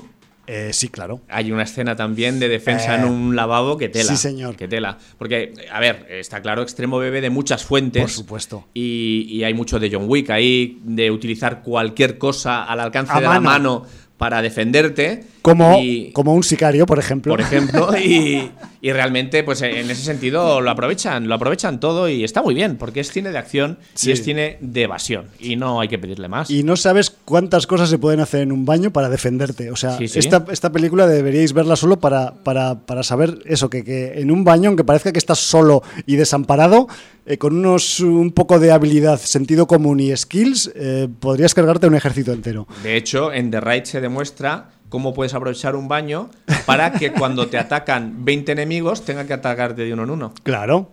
Se llama como el, el, efecto desfiladero, ¿no? Sí, termópilas, ¿no? Termópilas. Efecto termópilas. Ahí está. Eh, pues vamos.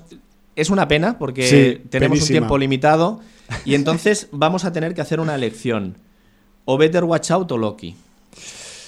A ver, yo sinceramente creo que, o sea, Better Watch Out ya no es actualidad, no desmerece por eso, pero quizás debemos aplicarnos con el dios del troleo. Pues me parece, me parece muy bien. Aunque sea por pura eh, inmediatez también, más que nada porque se nos empieza a acumular el trabajo, Jordi, con, con las series y entiendo que, eh, mm, aunque Better Watch Out es un buen ejercicio de cine de género y que lo vamos a pasar por aquí presumiblemente la semana que viene, también es muy buen ejercicio y además sorprendente lo que eh, Marvel está haciendo, al menos en sus primeros capítulos, con su nueva serie Loki. Que diréis, pero mm, ¿será posible que una película Mm, barra serie de Marvel pueda sorprender todavía? Pues hombre, anda que no hay material para sorprender. Y de hecho, pues eh, la, la, serie eh, Loki pues es un ejemplo claro de, de esta, vamos a decir, voluntad de sorprender. Ya nos sorprendieron bastante con, con Visión y la Bruja Escarlata. pero es que con, Loki a mí me han dejado, o sea, llevo dos capítulos solo. El tercero supongo que ha salido esta mañana o, anoche. Sí, y además la gente lo está flipando bastante con el tercero. Y joder, macho, pues eh, yo, o sea, con el primero ya flipé, el segundo ya me, puso muy tierno, muy tierno, muy caliente y no sé, pues el tercero que, cómo me va a dejar. Pues se ve que va para orgasmo. Eh, Veremos qué tal, a ver si lo podemos ver hoy. Eh, decir, lo que comentaba Unai, que hay gente que ha dicho que, era una copia de eh, el Ministerio del Tiempo, o sea, que se te caen los huevos al suelo. A ver, eh, vamos a decir un poco vamos, vamos, a ponernos en antecedentes. Eh, hay un tema sobre la variación temporal que, además no es ningún spoiler porque todo el mundo que haya visto eh, Infinity War y Endgame e incluso cosas de, de, WandaVision ya ve que en el universo Marvel se está jugando con el tiempo. Eso está claro. Continuamente además. Eh, y además eh, el concepto, porque aquí vamos a decir que sale una especie de agencia que se llama la Autoridad de Variación Temporal, la AVT. Pues bien. O TVA en inglés. Sí, correcto. Eh, yo he hecho la traducción. Eh, pues esta Autoridad de Variación Temporal se crea en los cómics en el año 1986, cuando el Ministerio del Tiempo no existía posiblemente ni en los huevos ni en el óvulo de quien fecundó al que parió la idea en televisión española. Entonces, para que os hagáis una idea, eh, los señores Walt Simonson y Salvus Cema, oh, reverencia, por favor, por favor. Eh, crean esta agencia en el Thor volumen 1, número 372. Y a partir de aquí, esta agencia va apareciendo en diferentes colecciones del universo Marvel. Entonces aquí lo que han hecho es aprovechar para eh, darle un punto de originalidad a la serie Loki y hacer reaparecer o aparecer por primera vez en el universo cinematográfico, cinematofágico y seriófilo de la UCM esta AVT o ATV, como decía, como decía Javi. Eh, entonces, eh, sí que, por ejemplo, desde el punto de vista narrativo y de importancia en la trama, nos puede retrotraer un poco a lo que hemos visto visualmente en The Umbrella Academy. ¿Vale? En eso tú lo puedes decir más, mejor que yo. No, es exactamente igual, pero sí que hay rasgos comunes, ¿vale? Sabiendo que la idea en cómic ya se explota desde el año 86.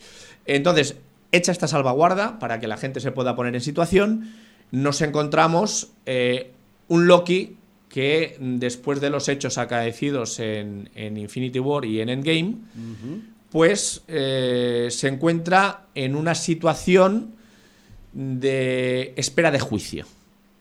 Vamos a decirlo así. Sí. Y, bueno, con este punto de partida, eh, vamos a ver que, a pesar de que va a ser juzgado por unos hechos eh, en los que él influyó, mm, es que es difícil que no haya visto en game la escena del Tesaracto, pues tampoco, escena tampoco sabrá muy bien qué es lo que intentó hacer Loki y por qué se le quiere juzgar, ¿no? Entonces, bueno, puesto en estos antecedentes, eh, resulta que alguien dentro de esa agencia cree que Loki va a ser necesario. Útil. Útil para desentrañar una serie de, vamos a decir directamente, asesinatos o muertes o intervenciones en el arco y espectro temporal que hacen que mm, se pueda considerar que se puede bajar su sentencia en función de si ayuda o no ayuda en, en la misión de, capturar a quien está afectando tanto a la línea temporal. Sí, esto quizás se entenderá mejor si decimos que la TVA o AVT lo que se dedica es a erradicar posibles ramificaciones de la línea temporal, de la principal, línea temporal principal en la que estamos viviendo para evitar pues esto no lo he explicado yo que cosas cosas que se colapsen en el, en el, multiverso que se creen líneas paralelas de espacio-tiempo innecesarias y eh, en las que pues haya un cierto orden donde las cosas tienen que pasar porque tienen que pasar y no porque ha habido una modificación a lo largo del camino. Entonces, esto es un poco eh, también que, va en contra del concepto del libre albedrío, supuestamente que tiene el espacio-tiempo. Pero es que Loki, la TVA y todos los conceptos que se manejan en esta serie, al menos en estos primeros capítulos, atención, señoras y señores, son de estricto contenido ciencia ficción y merecen una atención Mm, adecuada. Me refiero que no toméis Loki como una serie para estar paseando al perro a la vez o para estar haciendo otra cosa al mismo tiempo. No, no, no. O sea, hay que poner los cinco sentidos en lo que pasa en el argumento porque con el tiempo hemos topado. Claro, hay, gente que ya considera la serie aburrida. Pero a ver, es que ¿qué pasa? Que cuando te explican algo que no sea darte hostias todo el rato, ya te aburres. Claro, pero bueno, ese, luego ven extremo y también tampoco les gusta. Correcto, bueno. No sé si son los mismos. No, ¿eh? no, aquí precisamente el guion tiene mucha importancia, cosa que en extremo no. Y, y, entonces aquí sí, que hay un guion, un argumento que hay que seguir. Y sorprendentemente, la persona que dentro de esta agencia confía en Loki para un poco para, para, para por, sus intereses, porque le, quiere atrapar a quien está persiguiendo y piensa que Loki le va a ayudar. Le va bien. Pues está interpretada ni más ni menos que por el señor Owen Wilson, que sabéis que no es santo especial de mi devoción, ni mucho menos, pero que últimamente me estoy congraciando con él, con las últimas cosas que veo de él, y que yo creo que está muy bien, muy bien en el papel que le han dado, muy bien en su interacción con el señor Tom Hiddleston, y, y que de alguna manera convierte la serie en una buddy serie un poco. Un poco, pero de una manera pues diferente a lo que tuvimos en el, en el Soldado de Invierno y, el Halcón, que era una buddy movie, una buddy serie más al uso. Y aquí, pues esta interrelación que se va creando, vamos a ir viendo cómo crece. Porque digamos que, que son conscientes de los pros y los contras de esta relación de interés ambas partes. Yo he flipado mucho con la inclusión, de hecho ya flipé en su momento con que Owen Wilson estuviera en este fregado de qué pinta Owen Wilson con Loki, con Mr. Hiddleston. A mí me ha sorprendido para pues, bien, muy pues, para bien. Pues yo reconozco que, o sea, que el tipo cuadra, conjuga, tienen flow entre ellos, me refiero que hay un tira y afloja argumental interesante de los que merecen la pena. Y a mí también me ha sorprendido porque evidentemente pues ya os podéis imaginar que Mr. Wilson está no sé, yo creo que está en otra línea temporal diferente, un poco eh, acaparando el, lenguaje de la serie, ¿no? De lo que teníamos acostumbrados o del concepto de comedia barata o de comedia gañana, como lo queréis llamar, que igual pues... Sí, como, eh, pareja cómica de Ben Stiller y un poco estancado en ese registro. Sí, o del, o del otro o del más allá. Me refiero que a ese nivel pues eh, hay un Owen Wilson maduro como actor y que además pues eh, es un tipo que, es, que es uno de los personajes más importantes de la, de la serie y que, y que, joder, pues que mm, muy buena elección y además sorprendente elección porque mm, vais a ver a un Owen Wilson que ni os imagináis. Y eso que es un tipo que se supone que es mm, su personaje, Mobius, eh, pues muy comedido, mm, es un tipo que trabaja para su organización y que le, le da toda su fidelidad a la, a la TVA y que, y que, joder, que mm, es capaz de incluso pues de, contrariar un poco a sus compañeros o a sus jefes con tal de intentar conseguir no por los medios oficiales pues las los objetivos que tiene la agencia de de control temporal en la que trabaja, ¿no? A ver, o sea, realmente la serie Loki, o sea, es una sorpresa completa, total, lo miréis por donde lo miréis. Además, el tratamiento un tanto, vamos a llamarlo pues de retrotecnología que hay dentro de esta organización que está al margen del tiempo, controla el tiempo, pero claro, no está en un sitio, sí que está en un sitio, pero no está en un sitio al margen del tiempo. Me refiero que a ese nivel vamos a tener que conceptualizar muchas cosas que muchas veces igual ni, nos hemos planteado o nos hemos planteado en una novela o en un cómic mm, de ciencia ficción como muy esquinado. Y aquí esto se supone que es un divertimento más o menos mainstream, pero que está engullendo pues unos parámetros que son muy especializados dentro de la ciencia ficción. Y aparte de esa estética, ese aspecto retro de la agencia que nos, que nos eh, emparenta pues con, con algunos imaginarios eh, clásicos de la ciencia ficción escrita como son los relatos de Philip K. Dick. Mm. Yo es que cuando me he leído algún libro, alguna tanda de historietas o de relatos cortos de Mr. Kadik, hostia, pues es que me imaginaba cosas parecidas a esa gente o a esos lugares que aparecen en Loki. Por eso te digo que sí que ahí eh, con Umbrella Academy tiene su punto de comparación porque también la agencia que controla el tiempo en The Umbrella Academy es muy muy, eh, retro, muy tecnología, de válvulas, de máquinas de escribir, de contables con visera y manguitos. Y, y entonces esto eh, también lo explota Loki. Sí, sí. Vale, vale, o sea, precisamente ese control del tiempo te deja en una atemporalidad, ¿no? Es, total, total, sí, es, una especie de limbo, ¿no? Eh, ahora no voy a hacer ningún spoiler, ¿no? Pero eh, abrir ese cajón y encontrártelo lleno de, lo que te lo encuentras, esas ¿no? cosas que dices mierda. Y, Loki flipando, diciendo, pero ¿cómo es posible con lo que a mí me costó? Eh, el que estoy precisamente aquí por coger una y, madre mía, ¿no? Entonces, sí, yo creo que juega muy bien sus bazas. va por muy buena senda tened un poco de paciencia, porque yo, de verdad, toda esta gente que, espera que ya haya una acción a raudales, o sea, no es una película, es una serie, se está intentando construir, se están intentando construir cosas, démosle tiempo a la OCM para construir cosas y, disfrutemos por el camino, o sea, es que no hace falta que todo sea eh, como esperamos que sea una película de acción de una hora y media o dos horas. Aquí hay una serie que tiene una continuidad que va a ser de seis, siete, ocho horas y unos argumentos y una presentación y que además están apostando por la originalidad en algunas de estas nuevas series. Y yo creo que hay que darle cierto crédito porque luego lo resuelven bastante bien. Eh, no sé, eh, de verdad, mm, tened un poco de paciencia. Eh, yo creo que la serie nos va a dar muy buenos momentos y, a mí la propuesta de momento me está gustando. A mí me está gustando, no es que me esté gustando, es que me está flipando, porque o sea, yo venía un poco, pues como voy muchas veces con la actualidad, pues un poco a cero de información, ¿no? Simplemente sé que hay una serie de Loki. Voy a ver qué, hacen con el Loki. El, el Loki me chifla desde pequeño, desde los cómics, desde que tenía los dos cuernos para arriba así en el con el traje verde y amarillo.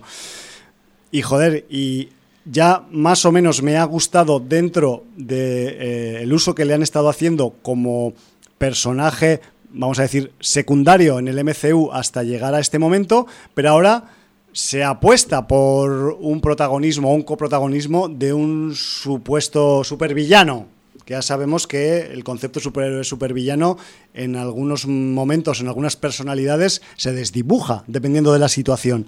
Y la serie juega eso también. Me refiero que tenemos un registro original, inédito, que tiene una propuesta visual muy guapa. A, nivel de efectos especiales ya os podéis imaginar que no hay ningún puto problema, o sea, está todo ahí eh, aparecemos en, pues evidentemente, pues si los agentes de la VT van haciendo sus misiones por ahí por la línea del tiempo, pues vamos yendo y viniendo del tiempo. Me refiero que haga falta. que vais a ver pues registros también históricos diferentes, momentos históricos que igual incluso son hasta acontecimientos y los vamos a ver de mano del Loki y del Owen Wilson. Tanto hacia el pasado como hacia el futuro. Exacto.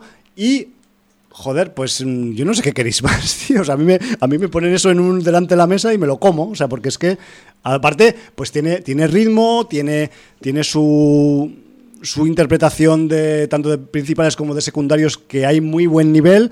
De, de, los, de los secundarios que tenemos por ahí, simplemente voy a nombrar a Miss eh, Wunmi Mosaku, que ya la vimos, eh, es la mujer afroamericana grande que aparecía en Lovecraft Country, que tenía algún papel protagonista en alguno de los capítulos súper mm, potente, sobre todo... Esas mutaciones cárnicas. Claro, sobre todo con el, con el gemelo flaco, ese rubio repeinado para atrás, o sea, que, que, que, a mí, pues esa, esta mujer, el mismo Saku, me ha ganado el corazón ya desde hace tiempo, pues la tenemos aquí como... Eh, como miembro de la... pesadilla de Tom Hiddleston. Sí, es como es, una, es una jefe de la guardia de asalto de la VTA o de la TVA y que, bueno, pues sí, le va a tener que tocar un poco las... Además es bastante reticente a que Loki pueda ayudar en nada. Es que al fin y al cabo debéis entender que, si no habéis empezado a ver la serie, que el personaje de Owen Wilson, al querer aprovechar a, a una variante, porque Loki en sí mismo en la serie es lo que denominan una variante, que es un eh, un sujeto que ha mm, provocado que una línea temporal nueva crezca. Entonces, eh, las variantes son cazadas, las variantes son sujetos o elementos, personas en su defecto, o eran personas en algún momento, y que eh, necesitan ser eliminadas para que esa mm, rama extra de línea temporal desaparezca. a la línea temporal. Entonces, claro, el Owen Wilson, Mobius, aquí está jugando con fuego dentro de su agencia y es, eh, por hacer un paralelismo, es el típico detective del FBI que para cazar a un asesino en serie utiliza otro. utilizaría otro asesino en serie que eso también igual os suena de algo no de Aníbal Lecter o alguna de esas novelas de por ahí exacto entonces me refiero que todo ese rollo lo tenemos aquí metido con muy buen tiento con muy buen acierto para nuestro gusto en, en, esta serie Loki y vale que quedan unos cuantos capítulos que ya veremos a ver por dónde van, pero vamos, a mí con el final del segundo capítulo... Ya te tienen ganado. No, y aparte, o sea, el primero ya, ya tiene muy buena pinta, pero el final del segundo, no voy a decir qué ocurre, pero pensar en esas, mm, vamos a decir, novedades que va a haber en esta nueva etapa del MCU con otros personajes del universo MCU. Sí, señor. Y quizás, sí, porque al final todo está interconectado. Y quizás pues haya una respuesta. No voy a decir ni qué ocurre al final del segundo capítulo, ni hacia quién o hacia qué va dirigida sí, porque además esa eso, hipótesis. Eso lo sabremos luego. Y eso es un pedazo de spoiler aparte. Sí, no, evidentemente. Entonces, pues... Mmm... sí, porque de momento es una suposición también. Total, total. O sea, que quiero decir que luego puede ir por allí o no. Ya hablaremos fuera de micro, sí, no, chaval. No, está claro. eh, por cierto, eh, tema, tema viajes en el tiempo. Sí. Claro, hay gente que dice, no, si el viaje en el tiempo ya está inventado, es la vida, viajamos en el tiempo hacia adelante constantemente. Todo el rato. Sí, vale. Pero, ¿qué pasa? Como los viajes en el tiempo, nadie sabe fuera de la teoría qué es lo que realmente, eso es un caramelito para los guionistas. Por supuesto. Porque pueden hacer un poco lo que les salga de, las narices. De su imaginación. Entonces, eh, con este tema, eh, habrá gente que estará de acuerdo, habrá gente que no estará de acuerdo, pero no están sujetos a nada que se haya podido demostrar, por lo tanto, eh, bueno, pues alas a la imaginación y, a construir esas líneas temporales como ellos quieran. Y pues esas maneras de, de mm, ramificarlas o devolverlas a su origen como ellos quieran con tecnología, con unos aparatillos muy monos que se iluminan en color naranja o en color azul, etcétera, etcétera, etcétera. Entonces, eh, con esa premisa, pues mm, tenemos bazas para que la originalidad eh, derroche.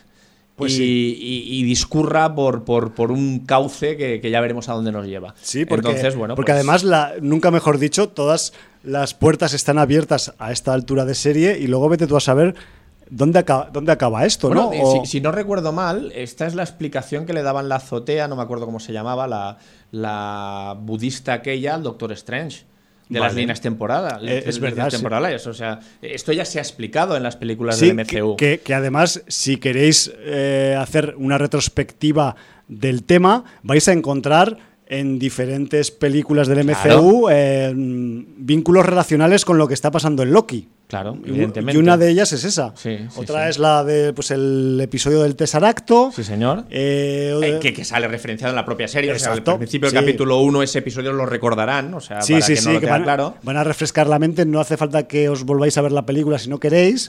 Pero me refiero que a ese nivel el, la serie está mucho más imbricada, evidentemente, porque es Marvel y porque es el MCU, de lo que parece con el resto del organigrama espaciotemporal y personajístico que tiene el, universo Marvel animado y actuado por personas. Para, que os deis cuenta de cómo están imbricadas las cosas en el universo, en el universo MCU y cómo están pensadas, eh, el otro día eh, se publicaba por Twitter una foto eh, bueno, el otro día, hace un tiempo, en que se veía eh, la película de El Capitán América, el primer Vengador, cuando Steve Rogers, recién convertido con el suero del super soldado, coge por primera vez la puerta de un taxi para utilizarla como escudo.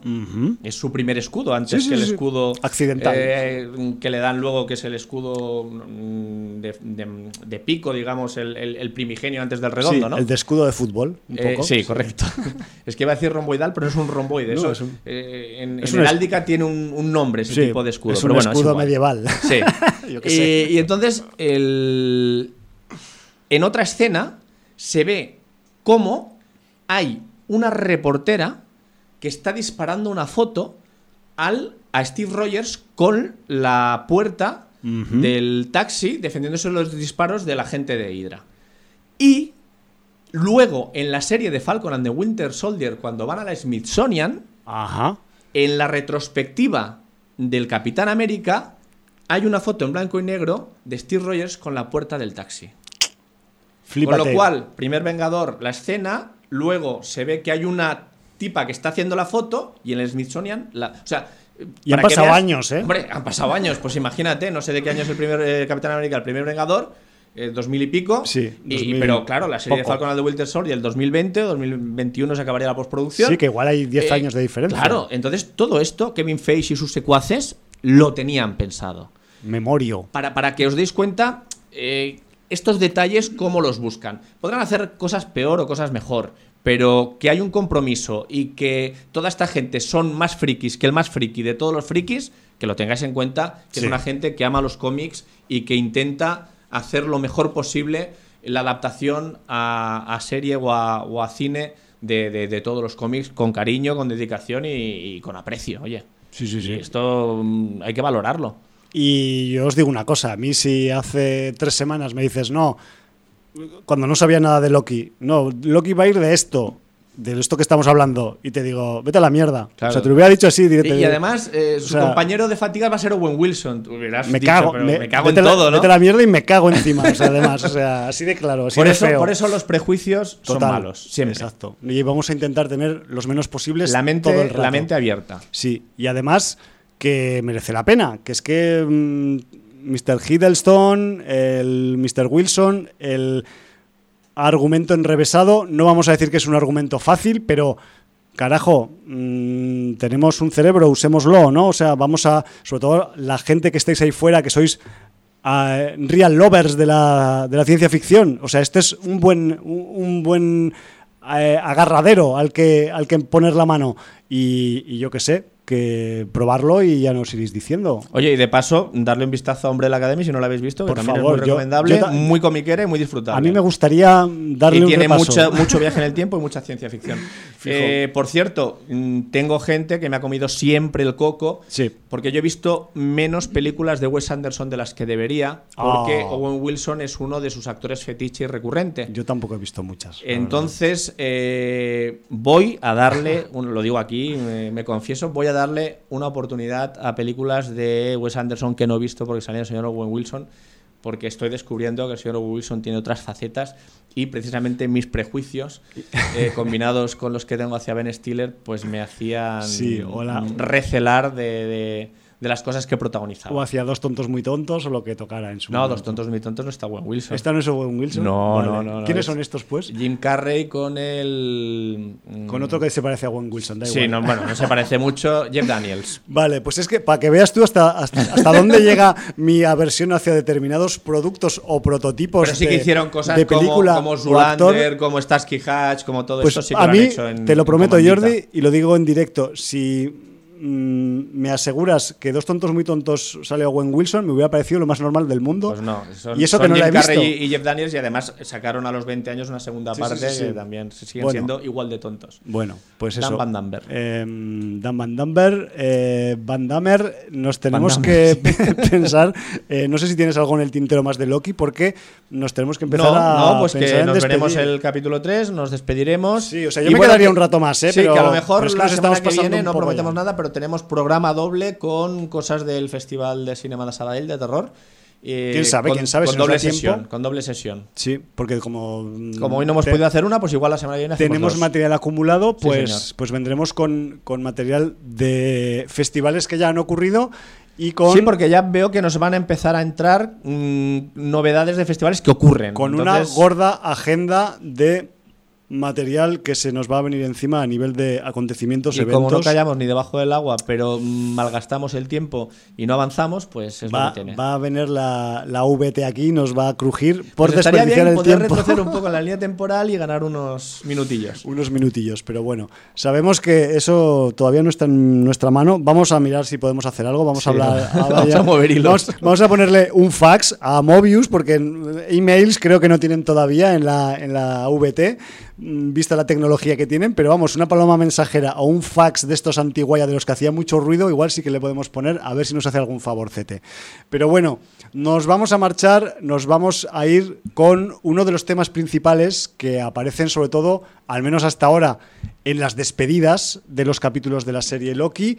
Es un track que se llama casualmente TVA, es el nombre de esta mm, maravillosa agencia que controla las líneas temporales para que no se desboquen de su linealidad y que sepáis que, este tema, como los otros pasajes de score que hay en la serie, pues están musicados por la eh, autora Natalie Holt. Y con este TVA nos marchamos por donde hemos venido, vamos a abrir un rectangulico de esos que se abren en el aire para meternos dentro y irnos a nuestra casa, como hacen en la serie Loki. Ay, un spoiler.